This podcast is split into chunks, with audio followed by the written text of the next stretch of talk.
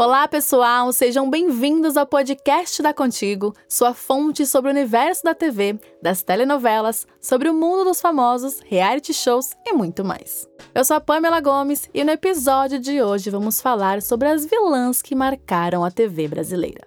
Eu sei que muitas vezes elas podem impressionar pela maldade, mas em alguns casos elas também podem se destacar mais do que as mocinhas protagonistas. Querendo ou não, as vilãs são personagens cruciais para um bom desempenho de uma novela. Pensando nisso, separamos uma lista com 10 vilãs que marcaram as novelas brasileiras ao longo das décadas. Então, sem mais delongas, solta a vinheta!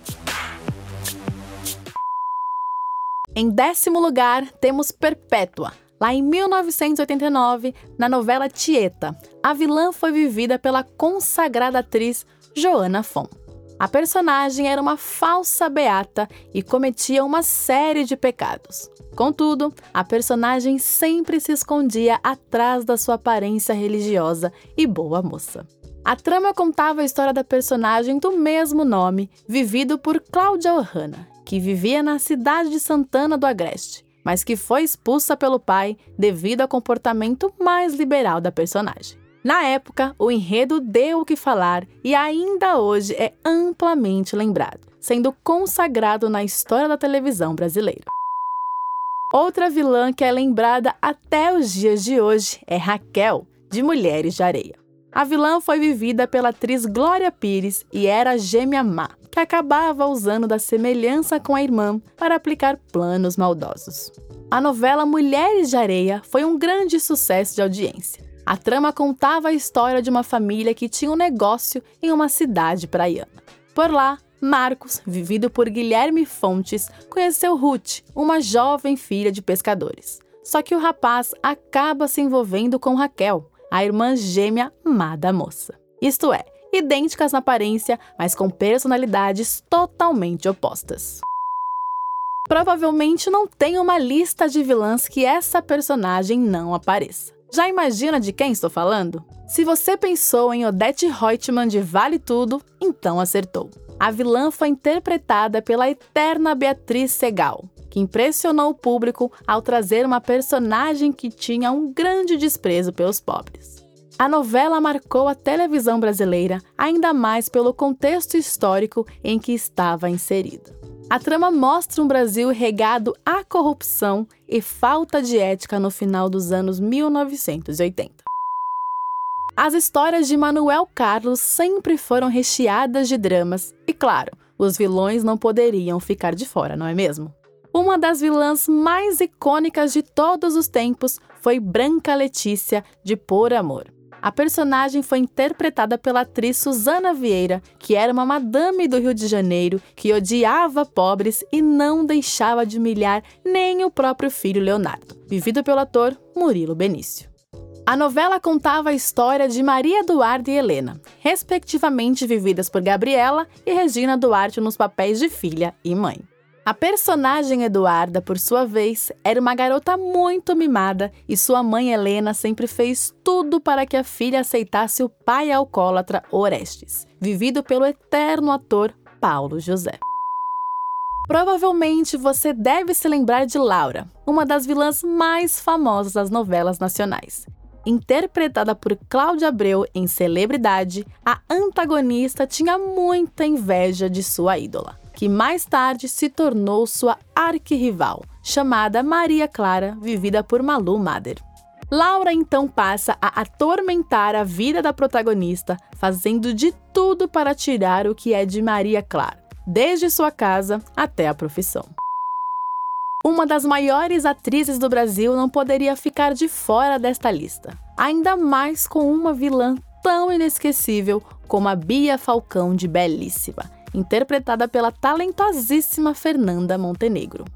A personagem odiava pobres e estava acostumada a ter tudo o que ela quisesse em suas mãos. No entanto, a megera acaba escondendo que no passado foi apaixonada por um homem muito pobre chamado Murá, vivido por Lima Duarte.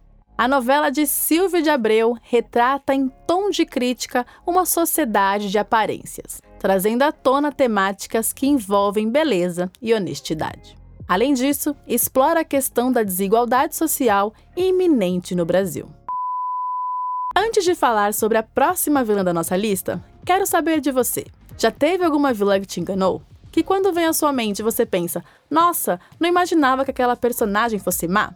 O autor João Emanuel Carneiro conseguiu fazer essa antagonista com maestria, porque se tem uma vilã que enganou quase todo o Brasil, essa vilã foi a Flora de A Favorita. Interpretada por Patrícia Pilar, a personagem por um tempo fez com que o público pensasse que a vilã fosse Donatella, vivida por Cláudia Raia. Só que com o passar dos capítulos, a verdadeira personalidade de Flora veio à tona, revelando ser uma personagem maldosa e invejosa. A trama se passa em São Paulo e conta a história de rivalidade da dupla sertaneja Faísca e Espoleta. A Favorita é considerada ainda uma das novelas de maior sucesso do autor João Emanuel Carneiro. Uma novela marcante foi Caminho das Índias e trouxe uma vilã que fez estragos dentro da trama. Ivone, vivida por Letícia Sabatella, conseguiu usar o seu poder de sedução para enganar e conquistar tudo o que ela queria na trama. A produção conta com a história da protagonista vivida por Juliana Paz, Maia, que nasceu em uma família tradicional de comerciantes. Por outro lado, tem Barruan, vivido por Márcio Garcia, que trabalhava em uma empresa americana, mas passou a infância na Índia. Na juventude, o rapaz sofreu preconceito por ser de origem simples, sendo considerado um Dalit, isto é, um intocável. Contudo, Maia e Barruan se apaixonam, mas eles precisam enfrentar diversos obstáculos, entre eles os planos maldosos de Ivone. A novela apresenta os costumes indianos e denuncia ainda o sistema de castas na Índia. Nos últimos anos, essa vilã que vou falar agora sempre é lembrada sem sombras de dúvidas. Algumas pessoas amam, outras odeiam, mas fato é, seus memes a consagraram. E aí, já sabe de quem estou falando? Diretamente do fenômeno Avenida Brasil, Carminha, vivida por Adriana Esteves, fez o Brasil odiar a personagem pelas maldades, mas ao mesmo tempo tirar boas risadas pelo carisma que a vilã trazia em sua personalidade. Ela abandonou o filho no lixão e ainda traiu muito seu marido. A novela contava a história de uma jovem, interpretada por Débora Falabella, que tinha o plano de se vingar da madrasta que a fez muitas maldades durante a infância.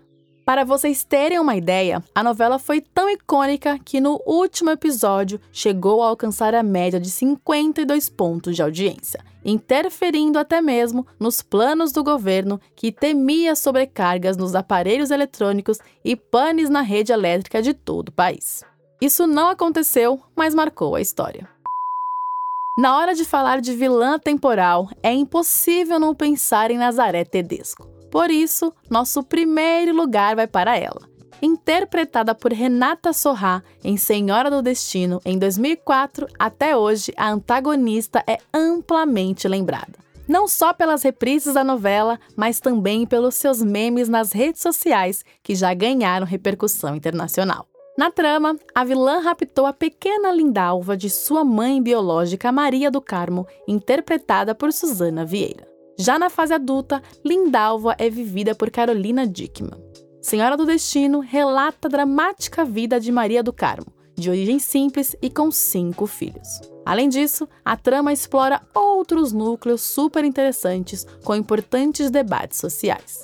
Mas e aí, para vocês, qual é a pior vilã das novelas brasileiras? Comentem lá nas nossas redes sociais disponíveis na descrição desse episódio.